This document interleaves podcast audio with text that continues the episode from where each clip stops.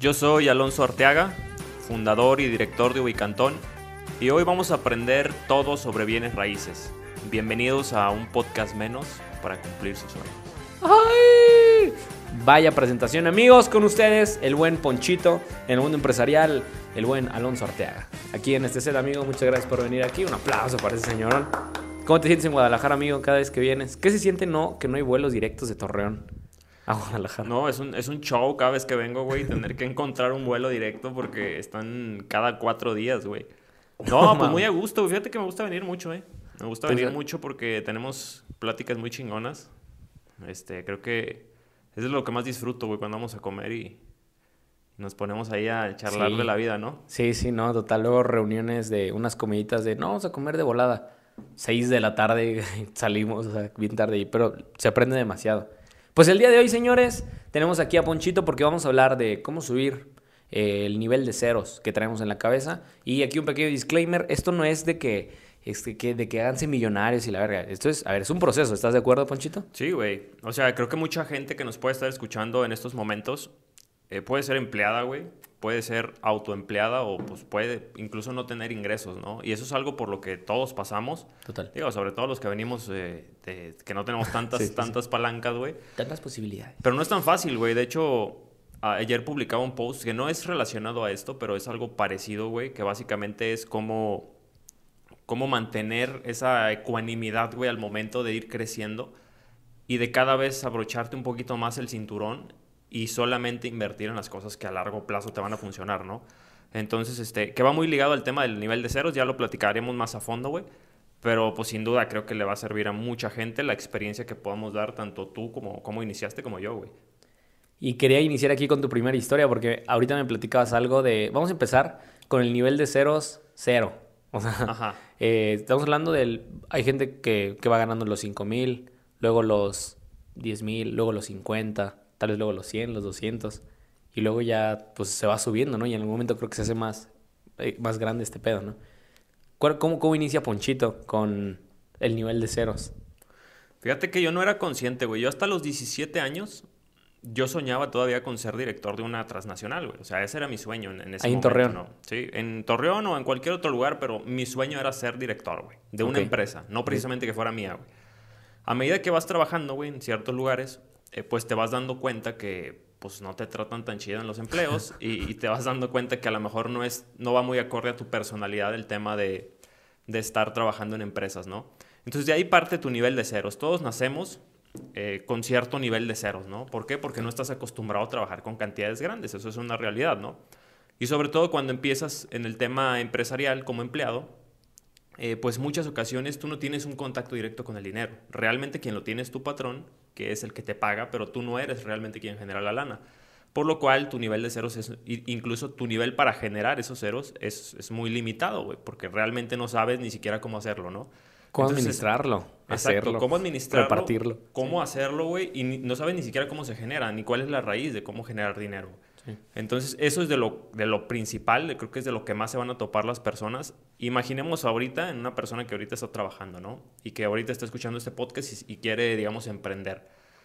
Lo primero que yo le diría es que el emprendedor no precisamente es el que tiene una empresa tal cual, güey. Yo, yo me considero emprendedor al abandonar mi, mi último empleo, que fue un... Yo era cajero, cajero de banco, güey. Fue mi último, mi, mi último empleo formal, o mi último A ver, empleo, digamos, de ocho horas. Güey, te voy a dar, te voy a pasar mi cartera y quiero que en la cámara se vea cómo cuentas el billete rápido. Pásalo, pásala, pásala. Vamos a Vamos a, pasar, hacer, te lo voy a vamos a hacer el ejemplo, güey. Vamos a dar el ejemplo. A ver, para todos los que no saben, güey, cuando uno entra a trabajar de cajero, pues obviamente lo primero que hacen es llevarte a, a practicar cómo se cuenta la lana, güey.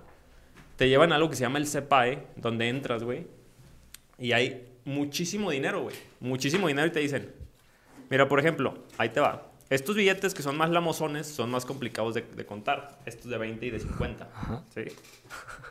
Estos son más fáciles. Lo primero, la regla de cualquier cajero, güey, es carear los billetes. Ah, se cayó el audio, se cayó el audio. Dificultades técnicas, hay demasiada acción en estos, en estos, en este momento. Para pa pam pam pam pam pam. Es momento de contar chistes y aquí sale sale sa- la mano de Saulo. Ahí les- En- a ver, venga. Lo primero, regla de cualquier cajero, güey, carear los billetes. ¿Para qué? Para que no te vayan a jugar chueco y Ok. puedas detectar un billete falso, güey. ¿Por qué? Siempre vas con la bandita esta de frente, güey. Para que veas si es chafa o no es chafa, güey. Entonces vas cargando billetes, güey. Vas cargando billetes. Y así, güey. Hasta que ya tienes tu fajilla lista. Voy a sacar estos lamosos porque son más complicados de contar, güey. Ok. Pero pues imaginemos que son estos, ¿no? Sí. Se agarra el billete fuerte de aquí abajo, güey, con el dedo gordo. Ok. Y con este jalas fuerte, güey. Ok. Y rápido. Ok. Tienes que hacer esto. Oh, shit. Normalmente, güey, un empresario que no sabe contar billetes y que nunca fue cajero, cuenta por cantidad de dinero, güey. Es decir, mil, dos mil, tres mil. Entonces lo que yo hago es contar cantidad de billete. Uno, dos, tres, cuatro, cinco, seis. ¿Sí? Seis de Ya son 500. seis, tres mil pesos. Sí. Entonces así, como yo tengo en, en mente, güey, o yo tenía en mente cada cantidad de que, no, pues 25, 25 billetes, güey, de 500. O que 50 billetes de 500 son 25 mil pesos. Y que 100 es una vajilla y son 50 mil. Y eso, pues a mí a la fecha me ha facilitado mucho el, el que me lleguen vajillas y... Y rápido, contar rápido. Ajá. Eh, perro, mi dinero. Oye, No, pues ¿y, ya. y- y qué Gracias, nivel? Gracias, amigo. Gracias por la invitación al podcast. No, no, no. Güey, se me hace impresionante porque es como, hay mucho, creo que también hay mucha banda en redes, desafortunadamente, que dice, no, yo fui y yo le sufrí mucho. Y, y los pones a prueba y es como de que, güey, fuiste un día, fuiste dos. Ahí se ve la práctica, güey. O sea, no hay forma de que... No, y más porque lo sigo practicando, güey. O sea, la fecha con, con el dinero que entra a la empresa, cuando me toca a mí a Contar. algún- alguna fajilla o algo, lo hago yo, güey. Y, eh, y en ese nivel de ceros, eh, tú, tú tenías la historia de un Datsun, ¿no? Un, un, un- Sí, güey. El Datsun fue como la primera, el primer carrito que tuve, güey. Ok. Pero eso fue antes del banco, güey. Antes del banco, digamos que yo pasé por muchos empleos informales de los que mucha gente pasa, güey. O sea, estoy seguro que muchos, incluso tú en algún momento pasaste, güey, como mesero, güey. Trabajé en una frutería. eh, Ah, trabajé, sí, güey, hacía los bultos de, de, este, de harina y los, los, los hacía así tal cual, ¿no? Ah, Y te vas curtiendo, güey, y todo te sirve, ¿no? Pero en ese momento, güey, cuando, fíjate nada más lo que es el nivel de ceros. Cuando yo trabajaba en ese lugar, mi sueño, mi top, era un banco, güey. Sí, era de que, no mames, güey, pues yo quisiera trabajar en un banco porque se ve que ganan un chingo de lana. Cuando entras, pues te das cuenta que la realidad es otra, ¿no? Y esto va muy, muy acorde porque creo que mucha gente se va a identificar con esto, güey. Muchas ocasiones nos venden grandes trabajos. ¿sí? Nos venden que trabajar en, en, una, en un empleo sindicalizado pues es la onda, ¿no? Y, y que trabajar en el IMSS y que trabajar en un, en un puesto de gobierno, güey. Este, no precisamente como, como gobernante, güey, sino con un puesto como, como una dependencia, güey. Sí, claro, O sea, claro. eso es eh, la carga mental. Tener tu que plaza. tienen- sí, exacto, güey. La carga mental que tienen esos trabajos, güey, es muy fuerte al momento de abandonarlos. Pero muy fuerte, güey. Conozco amigos, que no voy a decir el nombre, Pero saludos a. no, ¿cómo yo voy a editar esto, ahí le pongo. No, güey, pero conozco amigos, güey, que están en este tipo de empleos y se les hace una carga mental enorme abandonarlos, güey. Porque es lo que les vendieron, güey. Que Sí. esos trabajos eran la onda, que a final de cuentas, muchas de las ocasiones ni siquiera eres productivo haciendo algo ahí, güey. Ellos catalogan un buen trabajo porque no hacen nada, güey, porque les llegan bonos y tienen buenas prestaciones, entre comillas, ¿no? Qué mamada. Sí, güey, eso, eso es el, el trabajo, güey. Entonces, Chale, sí. esa, esa, esa, esa visión que yo tenía la llevé a un banco, güey. Haz de cuenta que el, el banco era mi, mi, mi, mi entrada a un sindicato de Telmex, güey, no sé, algo así, ¿no? Que son trabajos que te vende la sociedad. Entonces, cuando yo trabajaba en la frutería, güey, pues yo lo veía así, güey. Yo ganaba en la frutería como 900 pesos a la semana, güey. Algo así. Empiezas a crecer. Luego de ahí brinqué a otro, a otro empleo, que era un call center, güey. De Telmex, precisamente, güey. O sea, igual marcas números rápido. Sí, eh, yo a era ver, de traigan el número del, del- del teléfono para que ahorita. Ah, A ver, a ver, ¿qué era lo que decías, güey? Si yo te llamaba, Yo era ¿cuál de era el soporte, speech? güey. Yo, era- ¿Qué yo era de soporte, güey. Yo era los que arreglaba los modems. Ah, güey. Mi mamá seguro se peleó contigo varias veces. No, a ver, sí, pero, estaba- pero, ¿cuál era tu speech, güey? ¿Cuál era tu speech? No, pues se cuenta que era de que entraba la llamada y gracias por llamar a, su, a Soporte Infinitum, le atiende a Alonso Arteaga, con quien tengo el gusto. No, wow. No. Así tal cual, güey. Está brutal. Y era de que eran trabajos muy repetitivos, güey. Ujú, ujú. Inconscientemente yo después me empecé a dar cuenta cómo se trabajaban los procesos en las empresas. güey. Por ejemplo, la estandarización que tiene un call center, actualmente yo la traslado a Wicantón y digo, güey, o sea, no me había dado cuenta de los procesos tal cual que deben de seguir, ¿no? Pero también llegué al punto, güey, que hay empresas que, que robotizan mucho al empleado, güey. Como eso. Imagínate cuando hubiera desborde, desborde significaba un desborde de llamadas, güey. O sea, Sí. colgabas y entraba otra, colgabas y entraba otra. Imagínate estar repitiendo una y otra y te sientes un robot, güey. Sí, total. Pero bueno, saliendo, quitándonos de esto del tema, güey. Pues empe- empecé yo a trabajar ahí, güey. Me compré un Datsuncito, güey. Datsun 85. que era la llave de mi Datsun, que es un episodio de podcast que tengo, güey. Donde básicamente hablo de que independientemente de la, del carro que pueda tener yo ahorita, güey, que tampoco es como que sea algo súper lujoso, güey, es como un recordatorio de dónde vienes, ¿no, güey? De decir, güey, pues yo vengo de abajo, vengo de, de que trabajé este carrito, güey, y que incluso lo, lo pujé más de lo que lo manejé seguramente, güey, porque se paraba en todos lados. este, y yo lo que te enseñaba, güey, por acá lo traigo, güey. ¿Qué es esta, mira? Es el control del carro, del, del Mazda, güey. Y esta es la llavecita del Datsun, güey. Y esto lo tengo en todos, güey. O sea, cambio el control, güey, pero se va la llavecita. Vendí, vendió el carro sin, sin la llave. Sí, sí, sí, Oye, ¿y el dueño qué pedo? No te No, dijo no, nada es de que tiene copia, güey. Esta es la copia, güey. Ah. No, pero sí, siempre hago eso, güey. O sea, siempre de que carro que tenga, güey, es la llavecita del Datsun. Es como para que no te olvides de dónde vienes, ¿no? no Entonces, mames, este, qué chido. Ahí, güey, en ese, en ese empleo, pues yo ganaba muy poquito. Y yo veía como sueño trabajar en un banco, güey. De pronto digo, pues, ¿quién que su madre? Vamos a dejar sol- solicitudes en bancos, güey. Ujú. Dejo solicitud en, en Banorte. O sea, ahí vas con tu foldercillo, con tu currículum. Tal cual, güey. Dejo solicitudes en Banamex, en Banorte, güey, en HSBC, y me hablan de Banamex. Entro el proceso de reclutamiento.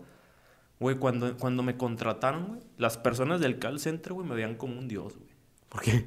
No, era como si me estuviera yendo de la cárcel, güey. No mames, ya te vas, güey, felicidades. Y, y yo, ¿qué pedo, güey? Salió de la Matrix. Claro, güey, porque es lo que te digo. La mayoría de la gente, güey, ve esos empleos como algo súper, güey. Y digo, no digo que estén mal, güey. Igual alguien nos está, nos está escuchando que, que trabaja en un banco, no es peyorizarlo, güey. Sí, no, no. no. Pero simple y sencillamente es que te vas dando cuenta que lo que aparentemente para ti era un sueño y era ganar mucha lana, pues al final de cuentas ya cuando lo empiezas a operar, no nada más por el tema de que entras a un banco, andas de corbata, de traje, güey, sino por el tema de la ganancia que en teoría se supone que tienes ahí, güey. Entras a trabajar al banco y pues no, güey. Distaba mucho mi, mi idea de la realidad. Era otra cosa, era algo muy diferente, güey. ¿Qué fue lo que te ayudó a que te dieras fuerte. cuenta que había algo más allá de ese trabajo que estabas soñando? Los clientes, güey, porque yo empecé en cajas, güey. Entonces yo veía clientes que llegaban y depositaban, no sé, güey, millones de pesos, güey. De uno o dos millones. Y yo decía, güey, pues ¿cómo le hace esta gente para generar esa lana, no? Ha de trabajar en. CFE. Sí, no, claro, güey. No, no, pero a lo que voy, güey, es que, pues yo decía, ¿cómo, cómo ellos lo hacen así, güey? O sea, ¿cómo si hay personas pudiendo generar esto? Yo estoy Verga. aquí, güey. Wow, sí. Yo estoy aquí metido, ¿no? Y bueno, pues es- eso es, es difícil aceptarlo, güey, porque tú vas con alguien, güey, que ahorita trabaja en una dependencia de gobierno o en un banco y le dices, güey, este trabajo no está tan chido. Y pareciera, güey, que le hacen el orgullo, güey. O sea, pareciera que le arde la sangre. Y a mí me ardía la sangre cuando la gente me decía, güey, es que ese trabajo no está chido. Y yo decía, pues es que no mames, es un banco, ¿cómo Está no bien estar chido, ¿cómo no va a Sí, estar claro, güey. Yo, mi autodefensa era decir eso, güey. Sí. Y es lo que te digo, la presión social de abandonar uno de esos empleos es muy fuerte, güey. Cuando yo me salgo del banco, güey, mi círculo cercano parecía que, me- que se había muerto mi jefa, güey. No mames. O sea, me daban luto, güey. No mames, ¿por qué te saliste, güey? Güey, pues qué pedo, no me gusta, güey. O sea, es Oye, como que ahorita, abandoné, que dices, güey, ahorita que dices eso, me llega así rápidamente como un, un, un pequeño tip para los que están Ajá. en- iniciando en ese momento. Vamos a llamarle el, el el primer nivel de ceros, ¿no? Que, porque me pasó algo bien parecido y justo dijiste algo increíble. Dijiste, ¿cómo? Te pregunté, ¿cómo te diste cuenta que había algo más allá? Y dijiste, los clientes. Ujú, Y lo que a mí claro. me pasó fue lo mismo, güey. Entonces, si se repiten esos patrones, creo que ahí hay algo que podríamos como hacer como, un- como eh, subrayar.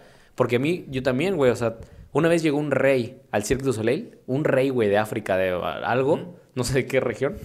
Pero, güey, eran 72 lugares de las cenas VIP, cada una cuesta 4.500. Y el güey rentó todas, solo para sentarse él y su esposa al centro y no tener a nadie alrededor. Y los guarros, es más, ellos iban con túnicas, güey. Y nada, más le faltó el halcón acá parado a ese güey. Y, y ahí estaban la gente que lo cuidaba, como sus guaruras, alrededor, güey. Y el mesero entraba con miedo. Y yo dije, no ma, 72 cenas VIP, unas para él y su esposa. ¿Qué hace? O sea, ¿qué hace este ser humano? Y, y me, y ahí vi, güey, dato curioso, ahí vi el Bester Gordillo. Ajá. Era a, la, a la- teacher, me tocó ver a HH, a, a varios reggaetoneros que iban, muchos sugars con sus sugars babies.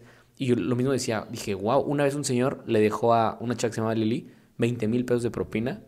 No mames. Así de que, ah, sí, mira, muy bien, me sobró algo. 20 mil pesos, güey. Y son cenas de que pues van 10 de la familia, son 100 mil pesos, 40 mil pesos en una cenilla. Que está increíble el Cirque du Soleil, vayan. Pero justo eso yo dije, ah, chinga, ¿qué hacen estos güeyes de mesero? Yo creo que yo no voy a poder hacer esto. y, y ya no estaba como tan bajo. ¿Cu- ¿Cuál era el sueldo que tenías ahí en el banco? Yo en Banamex ganaba, o sea, para ponerlo en el nivel de ceros, yo brinqué un cero, güey. Haz de cuenta que yo antes del de Banamex, en el call center, ganaba algo como 6 mil, 7 mil pesos por mes, güey. Brinco al banco y empiezo a ganar 12 mil, 12 mil 500, 13 mil pesos. Dependía un poquito de los bonos, ¿no? Pero justo está esto que tú mencionas, güey. Hay dos formas de ver las cosas, ¿no? Porque yo tenía compañeros cajeros que cuando llegaba, pues no, no iban los empresarios a depositar tal cual, güey, pero iban, digamos, que los gestores, güey, los que normalmente van y visitan las- las- los bancos para hacer depósitos, güey. Y tenía las dos formas de ver las cosas, de, de decir cómo estas personas están generando dinero y por otro lado cajeros que se quejaban de, ahí viene este güey a depositar tanta lana, ¿por qué? O sea, es como esas dos, dos formas de Sí, ver las claro, cosas, ¿no? Y lo mismo pues, seguro aplica en un circo, ¿no? De, güey, tengo que trabajar y en vez de decir, güey, pues voy a ver a clientes bien cabrones para ver de dónde vienen y cómo le hacen, ¿no? Y la misma, la misma, el mismo método aplica viéndolo en cualquier ejemplo que tú me quieras poner, güey. Y la reflexión de este tipo de trabajos, yo creo que en muchas ocasiones, como te digo, es preguntarte si alguien nos escucha y trabaja en una dependencia y siente que es un gran trabajo, o tal vez siente que es un gran trabajo mentalmente, pero en la práctica no le gusta, güey, porque hay mucha Pues sí. gente así, güey. Eh, me ha tocado ver, güey, que la presión social va mucho incluso por plazas, como tú dices, que se heredan. Y la pregunta muchas veces, güey, es, ¿realmente tú estás heredando un trabajo o estás heredando la rutina diaria que te dejó tu papá o tu mamá? A lo mejor tú estás repitiendo el día a día de tu papá, güey. Pero simplemente te heredó una plaza vendiéndote que es algo magnífico y que es un trabajo inabandonable, güey. Y eso es muy fuerte, güey, porque normalmente, como te digo, la gente no lo va a aceptar, güey. Es como una etapa de negación, Pues güey. no es te como das un cuenta. duelo, güey. Sí, sí, claro, sí. güey. Entonces es como un duelo, güey. La gente normalmente no te lo va a aceptar y te va a decir, no, es que mi trabajo es la onda. Te digo, está bien, güey. Si la gente quiere trabajar ahí, está bien. Yo no peyorizo los trabajos siempre y cuando te Sí, no, gusten, no, güey. no. Y creo que podemos aprender de todos lados. O sea, al final de cuentas, creo que a mí algo que me dejó el Cirque du Soleil o el ser mesero fue el servicio. Soy bien Ujú. guerrero para el servicio. O sea, no, es muy raro que yo me enoje con, al- dando servicio como a un cliente, ¿no? Digo, ah, sí, güey, pues de mesero te piden, no, aquí una salsa. Y llegas con la salsa después de caminar medio kilómetro, güey, porque está bien lejos. Ay, no, también tantita sal. y ya regresas. Uy, tiene un pelo, ¿me lo puedes quitar? Uy, güey. Ya en la quinta vuelta y dice, señora, ahorita vengo.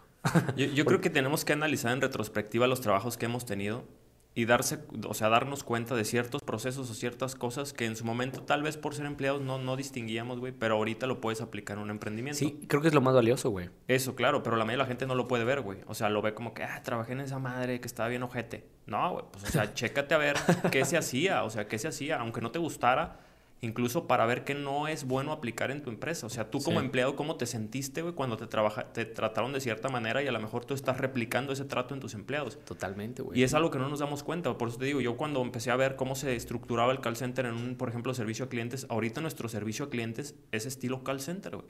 Es decir, está Marisol en Ubicantón, que es una chava que atiende servicio a clientes, y le marca a los propietarios cada 10 días, güey. Y les da un servicio estilo servicio a clientes, Estilo güey, call estilo center. call center, güey.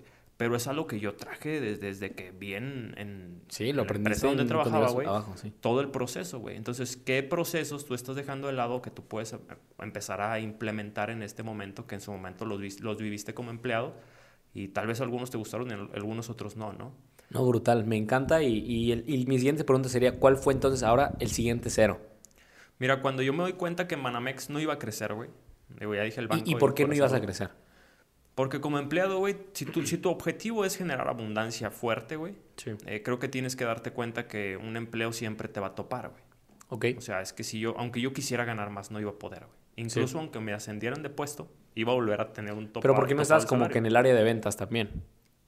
Sí, güey, pero es que ahí es, es que de cuenta que aunque fueras ejecutivo de ventas, tienes tu sueldo fijo y un porcentaje de comisión, ¿no? Por ventas de tarjeta de crédito, créditos seguros. Si no hay algo que pueda ser 100% variable. Sí, o sea, no, es, no hay un sueldo tal cual 100% variable. Porque precisamente los bancos, el juego del banco es que tú es la estabilidad, güey, no, no estar rotando personal. Entonces te Sí, ofrecen es- buenas prestaciones, entre comillas, para que Te estés quede. mucho tiempo ahí, ¿no? Entonces yo me doy cuenta que ahí no voy a crecer, güey. Como yo quiero, digo, pues es lo que te digo. A lo mejor una persona tiene el sueño de dirigir nacional un banco, güey, porque de ser director nacional está bien. A lo mejor es- vas escalando dentro del organigrama y en algún momento lo logras. güey. Pero lo que yo quería era pues generar mucho más dinero, güey. Entonces yo ahí ganaba, como te digo, unos 12 mil, 13 mil pesos y dije, güey, pues es que si yo me mantengo aquí, pues siempre voy a ganar lo mismo, güey. Y aunque me suban el sueldo, güey, voy a ganar eventualmente 16 mil, 20 mil pesos, pero si yo quiero ganar más de eso no voy a poder. Entonces dije, pues, ¿cómo emprendo? ¿De qué manera emprendo? Y es cuando yo diagnostico que el emprender no precisamente solamente es poner una empresa, güey, sino la persona que en este momento, güey, se está haciendo cargo de su, de su salario, güey, o sea, de su progreso económico, para mí ya es un emprendedor. Ok. ¿Sí? Va de nuevo, la persona que en este momento se está haciendo cargo de su ingreso, güey, que ya depende de él, que no se lo está proveyendo un, un, un, un patrón, para mí ya es emprender. Es decir, agentes de seguros, eh, ventas de, a comisión, un asesor inmobiliario, es decir, ya eres responsable de tus ingresos. Y cuando tú te das cuenta de eso, güey, inconscientemente ya eres cierto, hasta cierto grado un emprendedor, aunque comercialices productos de alguien más. Sí. Porque yo me puedo meter a una agencia de seguros, güey, y vender los seguros de alguien más, pero ya mis ingresos dependen de si trabajo o no trabajo.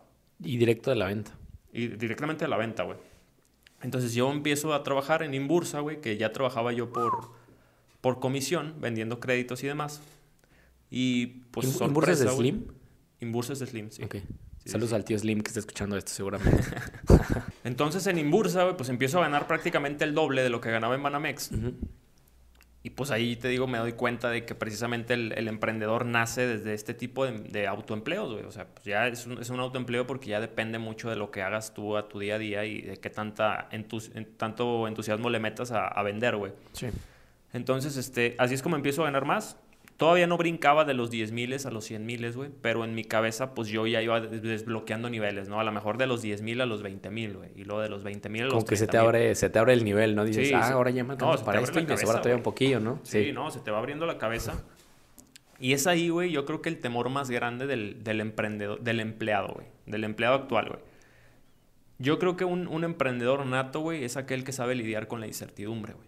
Sí. Alguien que no lo sabe hacer va a ser muy complicado que sea emprendedor, güey. O sea, que, tengo, que sea un emprendedor exitoso, güey. Porque puede ser emprendedor, hacer su primer emprendimiento, fracasar y regresar al, al empleo, güey. Sí.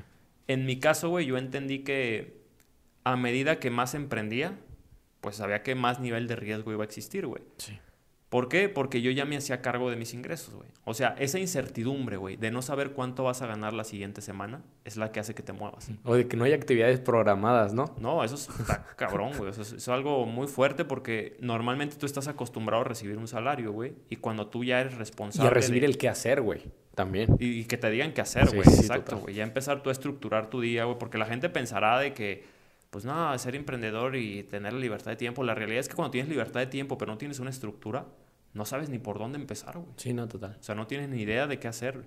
Entonces, el emprendedor tal cual es el que sabe lidiar con la incertidumbre de, de no saber cuánto va a ganar la siguiente semana, güey. Y aquí me gustaría también como hacer un, o sea, como subrayar esto. Empezaste a ganar más por ventas. Porque muchas veces quieren ganar más por, pues, por Sí, operar más sí, o sí. cosas así. O porque se les pone más trabajo. Y Claro. quiero subrayar porque es importante el se vende más, se gana más cuando se vende más. Y es bueno aclarar esto, güey, porque yo no era un vendedor, ¿eh? O sea, yo quiero aclararlo porque, pues, yo, yo cuando incluso trabajaba en el call center y me ponían a vender productos, güey, de que televisiones y cosas así, a mí me caía gordo, güey. Yo decía, no, es que ¿por qué tengo que vender?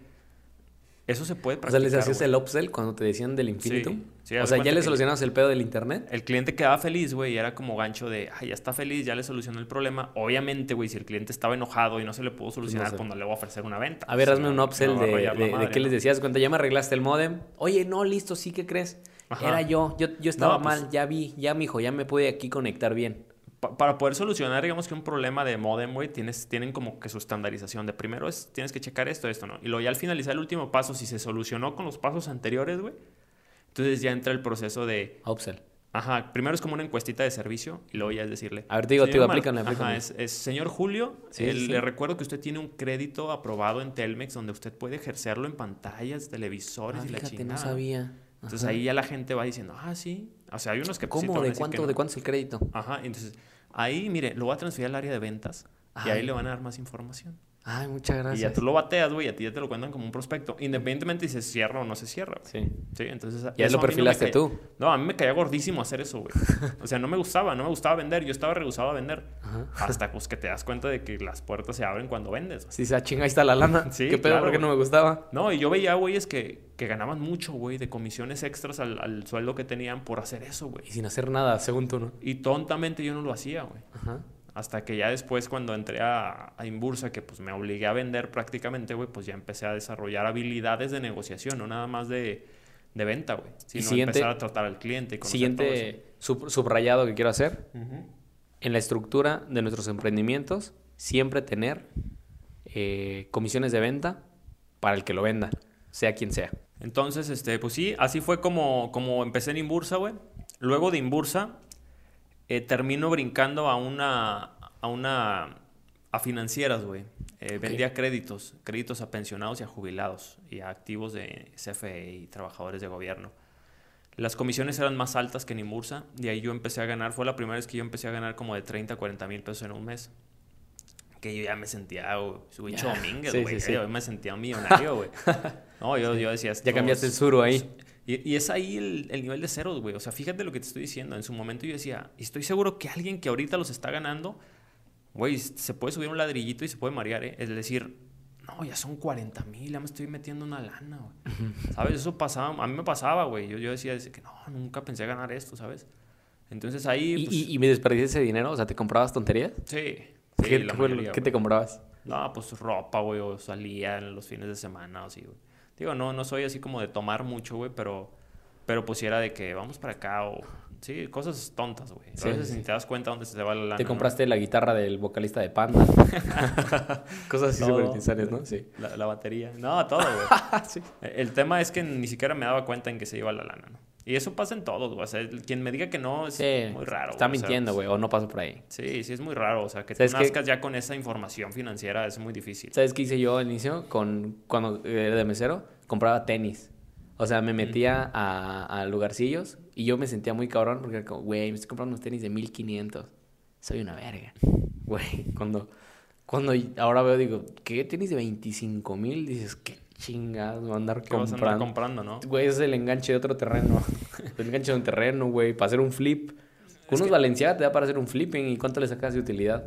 Con unos Pues 25 mil. nada, güey. Ah, bueno, al, al flip, pues el doble, güey. Pero sí, sí, a los Valenciaga pues, nada, no, nada, güey. Entonces empiezo yo ahí a, a darme cuenta que pues también podía ganar más a través de que las comisiones eran mejores, ¿eh? O sea, no creas que era un empleo muy diferente, las comisiones eran mejores. Luego conozco a un amigo, güey, bueno, un, a un conocido, que se dedicaba a hacer subcuentas de vivienda, güey. Ajá. Para todos aquellos que no saben qué es una subcuenta, pues básicamente son los ahorros que haces a lo largo de tu vida de trabajador que te dan acceso a una vivienda. Hay gente que nunca los usa. Es decir, imagínate que yo estoy cotizando y nunca utilizo mi subcuenta de vivienda. Nunca compré casa. Entonces esa lana, en teoría, me la tendría que dar el Infonavit, ¿no? Entonces él se dedicaba a recuperar subcuentas de vivienda. Pero ya hacía eh, transacciones inmobiliarias para poder bajar el recurso de la subcuenta, güey. Y ahí yo ya empezaba a ver transacciones de- donde en una transacción te podías ganar 40 mil, 50 mil pesos. güey. Wow. Entonces ya dije, no, de que madres, o sea, Se desbloqueó el otro nivel de ceros. el- el tema inmobiliario ya es- se ve que, es- que se mueve mucho dinero, ¿no? Y, y ahí es donde yo empiezo ya como a introducirme un poquito, güey. Empiezo a hacer, este, a ver videos en YouTube, a hacer formaciones, güey, a empaparme un poquito más sobre negocios inmobiliarios. Te hablo esto como de 2016. Y pues ya, güey, empecé de ahí. eh, y empiezo a hacer el, el primer flipping que hice, lo hice como en 2017, güey. Este, pero te estoy hablando de que no... O sea, no sabía nada, güey. Y, O sea, y no había tanta información ¿no? como ahorita, güey. No, no, no existía, güey. Sí. O sea, no existía. Nadie me, me, me aterrizó así tal cual la información como nosotros la bajamos ya en redes. Pero en ese momento, pues yo, la primer, las primeras dos comisiones que recibí, de, o mejor dicho, las ventas que recibí de flipping, güey, eh, uno fue como de 140 y el otro fue como de 78 mil, 80 mil pesos. Te estoy hablando que fueron como 250 mil pesos. Wow, qué chido. Pero mi cabeza no estaba preparada para recibir esa lana. ¿Y qué hizo con el dinero? No, güey, fui- lo primero que hice fue ir a comprar este, güey. Ah, ¿te compraste otro Fui, carro? güey, fui, fui y compré un Mazda, güey, un Mazda 3 este, de ese año. O sea, es como 2018. Este, y pues no, güey, así tal cual. Eh, me gasté toda la lana, güey. Me metí a clubes deportivos que según esto eran de mucha lana y pues, pues, tú sabes, güey. O sea, que el, el ego te, ma- te maneja. Ahí estaba y- Jared Borghetti. Ajá, tenía que demostrarle a la gente mi nuevo estilo de vida, ¿no? Empezar a... Lo primero que hace la gente que gana lana es querer demostrar que se le vea el dinero, güey. O sea, que se le vea el dinero con relojes, con coches, con, con todo. Y Después ya, güey, pues me fui educando. Ahorita ni de pedo sacaría otro carro en estos momentos. O sea, sí, Y Aunque pero lo tienes. vendiendo este. O sea, vendo este, pongo otra parte y compro otro, güey. Pero Sí. así tal cual como que sea mi objetivo y me desvío por hacerlo, la neta que no. Aparte que nunca he sido como muy fanático de carros o así, güey. Y, y que no lo necesitas también, o sea, que con eso estás bien. No, y, que a pesar de que, o sea, lo tienes, porque esa es otra, porque a pesar de que lo tienes, ¿por qué no lo harías? Porque dijiste, solo dijiste que no te lo comprarías, pero ¿por qué no? Porque cuando eres emprendedor, güey, eh, tú tienes que, con la- de la manera más sincera, aceptar cuando te falta todavía para tener la vida que quisieras tener, güey. Para darte los lujos que en teoría quisieras darte, ¿no? Entonces, yo sé que hoy me puedo dar lujos, güey. Pero hay ciertos lujos que no necesito tanto, güey. Ajá, como irme al, al mundial. O sea, ese era un sueño, güey, que yo Sí. tenía de ir al mundial. Este, y me lo compro. O sea, no tengo ningún problema en hacer eso, güey. Pero ya al momento de trasladarlo a la cuestión de coches o así, pues yo prefiero 10 mil veces, güey, comprarme una preventa que comprarme un coche, güey. Claro. Y no porque esté mal, güey. Porque pues igual ya cuando tenga cientos de miles de millones, pues me compro el coche que quiera comprarme. güey. Pero entiendo que en esta etapa de la empresa, eh, la reinversión no puede ir enfocada a activos que se van a devaluar, güey. O sea, tiene que ir enfocada a cosas que, que van a funcionar, que, que a la larga me van a dar dinero. Por eso, güey, eh, esta, esta careta que muchas personas se ponen en redes sociales, güey, que, que vende tanto de mostrar lujos y todo este tipo de cosas, cuando el mensaje a la gente debería ser otro, güey. Reinvierte. sé un poco más austero, güey. Eh, abróchate, hazle dos hoyitos al cinturón, aunque tengas lana para poderlo hacer. Porque yo puedo comprarme un carro, güey. O sea, Sí, yo, sí. güey, con el puro lanzamiento de Flip, yo puedo ir y comprarme un carro chido. Sí. No, y muy chido. O sea, y no lo hago, güey. No lo hago porque entiendo que en este momento no es la, la opción, güey. O sea, yo prefiero, te digo, tener algún otro inmueble, otra cosa, que me permita a largo plazo vivir mucho más tranquilo. O ni siquiera a largo, güey, al mediano plazo. Te hablo de cuatro o cinco años. Sí, total. Entonces ahí, güey, fue, pues, fue básicamente donde entendí que, que gastarse la lana en cosas así muy banales. Yo leí un libro que se llama El Poder de lo Simple, güey, que habla de cosas como ser minimalista, güey. Pero minimalista con tu vida. Una cosa es ser minimalista y otra es ser avaro, güey. Yo no escatimo, por ejemplo, en cuestiones de comida, güey. Cuando tengo que ir al súper y comprar comida, cuando me tengo que comprar ropa, güey, porque sé que eso es parte de mi, de mi persona, güey. O sea, Sí. me va a beneficiar a Es mí, algo que se Como pagar un gimnasio caro, güey. Eso no, yo no escatimo en ese tipo de cosas. Ok. ¿Por qué? Porque pues yo entiendo también que mi cuerpo es la herramienta, güey, que si está bien. En educación me decías a tu, Claro, de tu equipo. ¿Cómo le pagas? Nunca, nunca escatimo, güey, en pagarme un curso, un seminario, güey, o cosas así. Ahí sí te puedo gastar, bueno, invertir, güey, 100 mil pesos, 200 mil pesos en un curso, güey. Todos buscándote después de este podcast para venderte un curso bien caro, ¿no? Todos, ¿verdad? Sí, sí, sí. No, ¿Qué onda, no. Ponchito? Hoy escuché el podcast de Julio, ¿eh?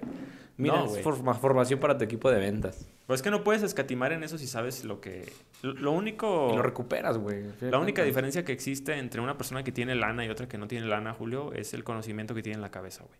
Total. O sea, la lana que tú traes en la bolsa es equivalente al, al conocimiento que tú tienes en tu cabeza, güey. Es así de cruel y así de difícil. Pero, Digo, ojo, pero a- a- creo que aquí hay un punto importante. ¿Al conocimiento de qué? mm, al conocimiento práctico, güey.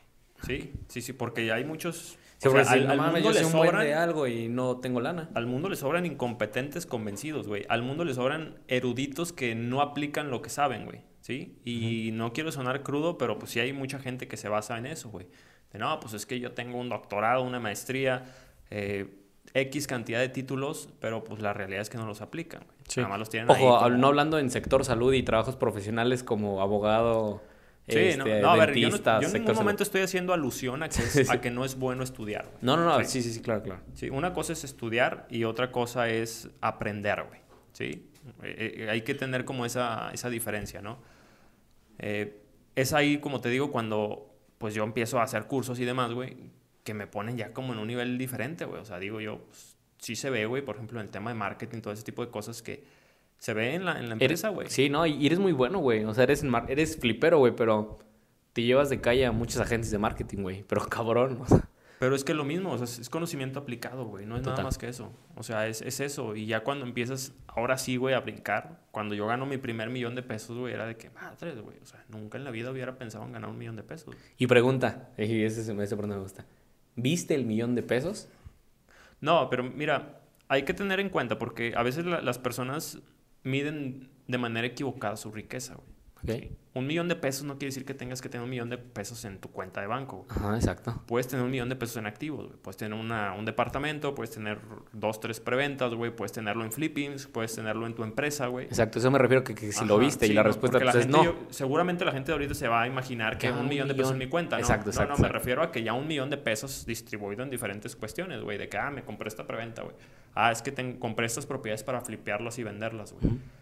Dentro de todo eso ya se puede generar un millón de pesos. Y también después, es- después de cierto tiempo, tuve un millón de pesos en mi cuenta bancaria. Que tampoco perro, es güey. como que para qué lo quiero ahí, güey. Es lo que te iba a decir, que, que creo que alguien que tenga un millón de pesos es porque ya tiene excesivamente demasiado dinero y es como que ya no sé en qué más lo meto. Ujú. Pero creo que al inicio sería un error tener un millón de pesos ahorrados, ¿no? Sí, la cuestión es que los muevas, ¿no? Que ese millón de Sí. pesos se vuelvan dos o tres, güey. Entonces ahí es donde ya tú te puedes medir. O sea, tu riqueza se mide así tal cual, ¿no? Todos tus activos, güey, menos tus pasivos, esa es tu riqueza, güey. La cuestión acá es que no lo midas solamente en una cuenta bancaria, güey. Porque, pues, erróneamente, Estás como bien jodido. dices, güey, pues, hasta a veces si estás en una etapa temprana, ¿para que quieres tener un millón de pesos parados en la cuenta, güey? Sí, es mejor que, lo metas en, en algo a trabajar, ¿no? No, y también el tema de impuestos. Entonces, hablando del poder de lo simple, eh, eh, este libro, ¿te acuerdas de quién es? No recuerdo el autor exacto. Bueno, pero buscarlo como el poder de lo Sí, simple. El poder de lo simple, güey, te habla exactamente pues de cómo tener una vida minimalista. Y repito, no, no es sábara, güey, no es, este, pues ahora sí que raquítica. Con lo necesario.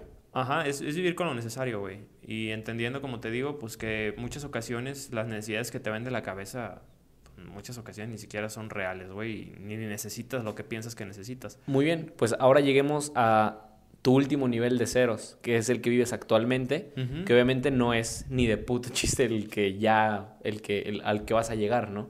Sino en este nivel de ceros, ¿cuál es el emprendimiento? ¿Qué hace exactamente Alonso Arteaga? Empresas, todo ese pedo. Mira, este, este último nivel de ceros en el que estoy, eh, se o sea, mi cabeza se aperturó al darme cuenta que mi única fuente de ingresos, pues no, no quiere decir la que en su momento me capitalizó, güey. Ejemplo, yo me di cuenta que dentro de un mismo sector, tú puedes diversificar con muchas cosas, güey. Ujú. ¿sí? Como yo puedo formar profesionales que quieran hacer flipping, yo puedo venderle a usuario final, güey. Puedo venderle a comprador a vendedor, güey. Puedo levantar capital, puedo vender un libro, puedo hacer un ebook. Ujú. Y entender toda esta diversificación te va a hacer empezar a ganar 10 veces más de lo que en su momento ganabas, güey. ¿Por qué? Porque en su momento solamente te distribuías en uno, que era compradores y vendedores, güey. Total. Entonces mi nivel de cero se amplió al momento de darme cuenta que el profesional de servicios, güey, es aquel que puede diversificarse dentro de su mismo ramo.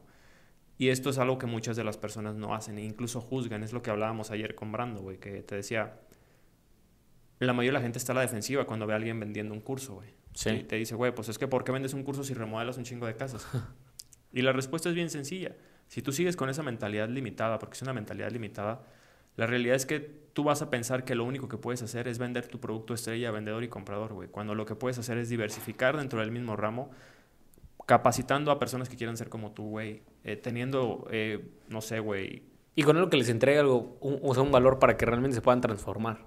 O sea, que Claro. aprendan algo y... Güey, ¿cuánta, ¿cuánta gente con, con la formación que has vendido ha hecho flippings? No, ya van seguro decenas, güey. Más de... Hizo generar empleo, cabrón. Más de 100 personas seguro, güey. O sea, la, la cuestión acá, como te digo, es que si tú quieres ampliar tu nivel de ceros cuando ya estás, digamos, en algún nivel, porque te puedes estancar, güey. La realidad es que a medida que más ganas lana, más posibilidades tienes de caer en una zona de confort. ¿sí? A mí me sorprendió mucho una vez que yo estaba hablando con Brando y él me dijo, voy a desaparecer Intú. Intú es una de sus inmobiliarias, era su inmobiliaria, güey. Ah, sí, ayer la vi en un live Ajá. que comentó. Entonces me dijo, voy a, voy a desaparecer Intú porque me deja X cantidad de dinero al mes. Pero te estoy hablando que esa X cantidad de dinero al mes seguro te la firma cualquier persona, güey.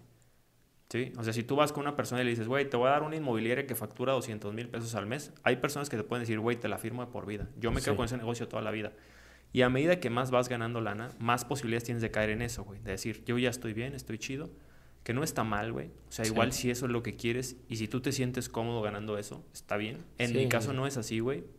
Pero la pregunta es, ¿cómo voy a romper este nivel al que ya llegué, que ya es fuerte, para seguir creciendo, ¿no? Entonces es ahí donde ya empiezo a hacer los núcleos médicos, empiezo a hacer, entrar un poco al desarrollo inmobiliario, tomar el tema de flipping, hacer los cursos, güey, las formaciones. ¿Y dirías que todo el tiempo es quedarte sin dinero?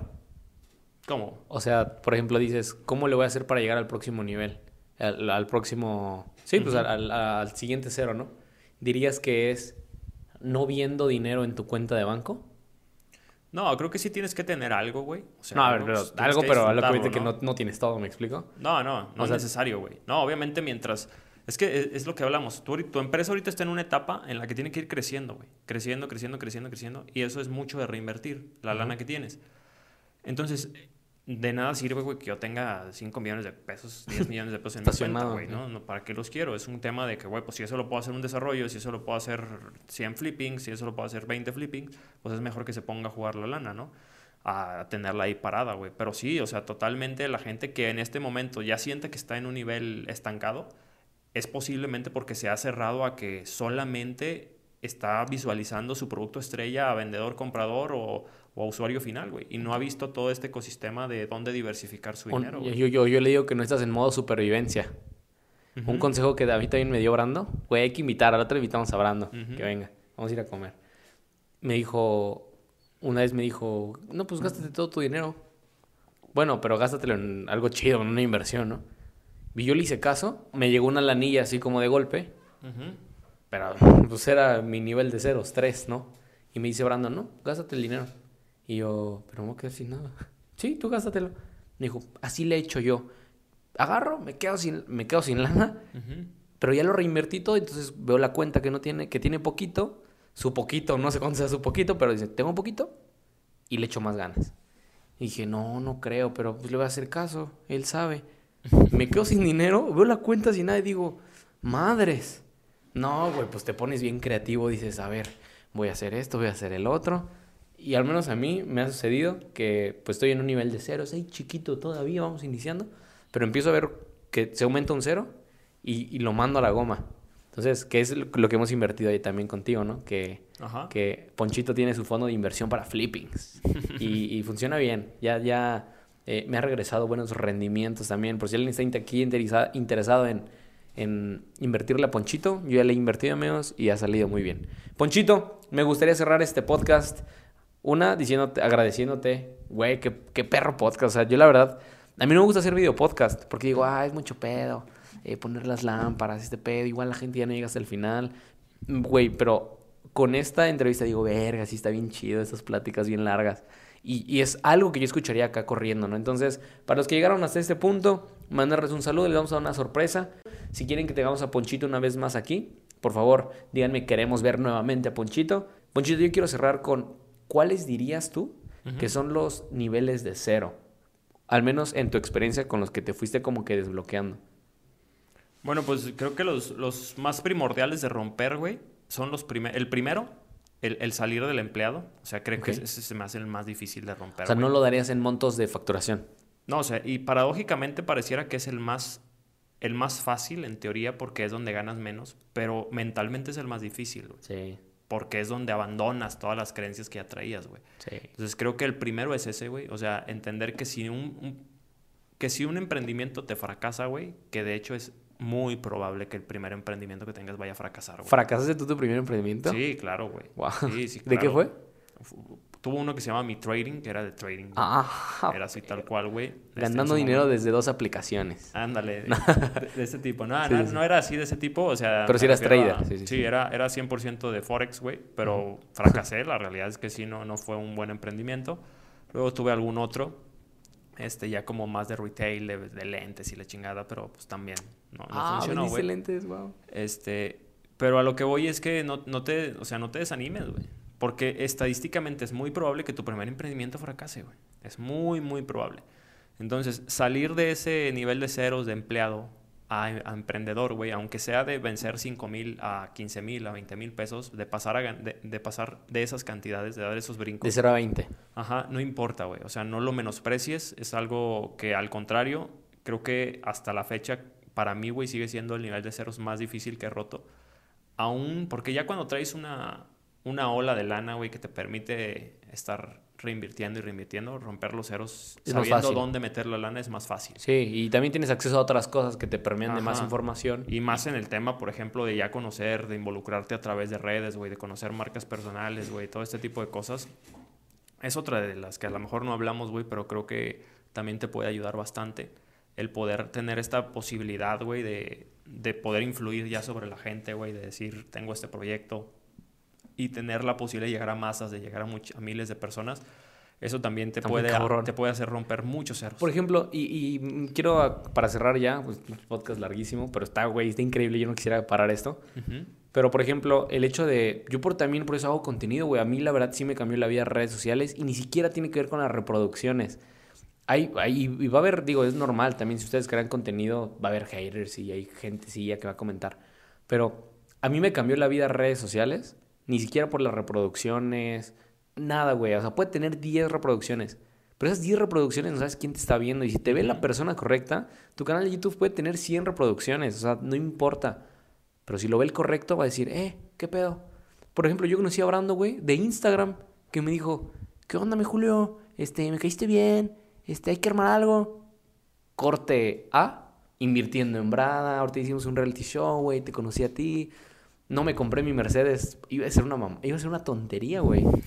O sea, todo de No, un mensaje, güey, de redes. Está cañón, güey. Está cañón. Y pues obviamente mucha de tu audiencia es, es interesada en el tema de marketing y de marca personal, güey. Emprendimiento. Y en sí. el tema de marca personal, sector inmobiliario y en general, güey. A ver, esto, si quieres, lo aterrizamos así dos minutos, güey. Es, es una reflexión que yo estaba haciendo hace días, güey. El humano, güey, siempre tiende a ser simple lo que en su momento fue sofisticado, güey. Ejemplo, cuando una persona en su currículum te ponía que hablaba inglés, pues al, al patrón que iba a contratar era como algo top, güey. Wow, sí. Sí, ¿no? Ahorita, güey, creo que es de lo mínimo que te piden cuando sales de una carrera, güey. Güey, para ser mesero en el circo te piden que tengas una carrera, güey. Es- O sea, para que te fijes el nivel, güey. Sí, sí, sí. Lo mismo, güey, cuando tú ponías que dominabas paquete Office, güey, Ah, era como sí. un, un diferenciador Publisher. fuerte. Ahorita cualquier empresa da por hecho que ya lo sabes, güey. Sí, sí, ¿Y a sí. qué voy, güey? Que la marca personal va por ahí, güey. O sea, si, a- si alguien de los que nos escucha tiene hijos, que en estos momentos tiene 12, 13, 14, 15 años, seguramente muchos de ellos ya crean contenido en TikTok. O sea, puede ser que ya estén haciendo bailes y la fregada, ¿no? En 15 años, güey. Cuiden que bailes, cuiden que bailes, nada más padres de familia. Ajá, Entonces, ¿verdad? esos niños, güey, que hoy tienen 14, 12, 13 años, en algún momento, en 15 años, van a tener 30, güey. Y ellos crecieron con la creación de contenido en sus vidas, güey, de manera natural. No como nosotros, que lo, lo vamos formando. Sí, lo ¿no? adquirimos, sí. ¿A qué voy? Que en 30 años, en 15 años, güey, va a haber millones de marcas personales y ya no va a ser un diferenciador entre la gente, güey. Ya va a ser algo que Va a ser algo súper común, güey. ¿Por qué? Porque todas las, las generaciones que hoy hacen TikTok, en 15 años ya van a tener la posibilidad de hablar de sus profesiones. Y se va a poblar de marcas personales enorme. Y eso ya no va a, va a ser un diferenciador. Hoy los seguidores sí siguen siendo una moneda de cambio importante, sí te abren puertas, sí te puedes posicionar como un referente, sí te puede abrir mucha lana en redes sociales el, el tema de tener una marca personal consolidada. Pero a lo que voy es que el ser humano, así como el Excel, así como hablar inglés, en su momento fue algo exótico, hoy es algo simple, güey, y es algo que la gente ve como algo muy normal. Eso va a pasar en 15 años con las, con las marcas personales. Entonces, a todos aquellos que todavía, güey, no se lanzan a hacer una marca personal por temor, pues solamente les recuerdo que a lo mejor hasta su propio hijo, güey, en 15 años puede tener 10 veces más audiencia que ellos. güey. Todavía están en tiempo, todavía están en posibilidades. Cierto que cada vez entran más creadores de contenido, Sí. pero mientras más posicionado y más referente seas, pues más difícil va a ser que, que pierdas audiencia, ¿no? ¿Cuándo iniciar? Ayer. Así es. ¿Quién les ayuda? fue ¿Quién nos ayuda? Julio Hierro. Julio Hierro. ¡Ay! Entonces, pues ya con eso cerramos, amigo. Desbloqueen su, su nivel de ceros en nivel empleado, creo que es el más difícil. Luego, el, el encontrar el negocio que te va a hacer exponencial. Y ya después, los otros niveles de ceros creo que van por Se coincidencia. van, se, se van a ir dando. Ponchito, muchas gracias por estar aquí. ¿Algún anuncio que quieras hacer? Eh, ah, este podcast fue patrocinado por Ubicantón, Bienes Raíces, y por iRender Digital, agencia de marketing digital para marcas personales de servicios. Así es. Así es. No, amigo, pues nada más. Para todos aquellos que, que quieran contactarme por ahí, siempre respondo en redes sociales. ¿Estás como? Arroba, Alonso ARTG. Arroba Alonso ARTG TikTok. Arroba Alonso ARTG Facebook. ARTG de Arteaga, para que se Ajá. los haga más, pues, más sencillo. O ponen ahí Alonso Arteaga y seguro les aparezco. Entonces, este, ahí está el podcast Sin Capital, donde tengo ahí el episodio contigo de cómo ser un sinvergüenza, cómo romper el miedo a hablar en cámara y todo este tipo de cosas. Verguísima. Entonces, pues nada, amigo, muchas gracias por la invitación. Un saludo a toda tu audiencia y espero que les guste el podcast y muchas gracias por habernos aguantado aquí una hora. Una hora, güey. Mis podcasts son chiquitos, pero este podcast estuvo muy interesante y un, un invitado especial. Mi querido Ponchito, si este podcast les ayudó, si quieren volver a ver a Ponchito aquí, pero sobre todo, si aplican. Este, este, este podcast es un podcast gracias a ustedes. Un un podcast no es nada sin alguien que lo escuche, interprete y aplique lo que, lo que vio el día de hoy. Si no estás vendiendo en tu empresa como solías vender o como te gustaría, es porque seguramente te hace falta una muy buena estrategia de marketing digital, combinada con funnels, tráfico y creación de contenido. Yo soy Julio Hierro y quiero recomendarte a iRender Digital, una agencia que te ayudará a crear una estrategia a tu medida, pero sobre todo que entienda las necesidades de tu cliente potencial. Actualmente hemos vendido desde terrenos con lanzamientos, remates hipotecarios y servicios high ticket. Mándame un mensaje por Instagram y te podré ayudar. Y gracias por estar en un podcast menos para cumplir todos tus sueños.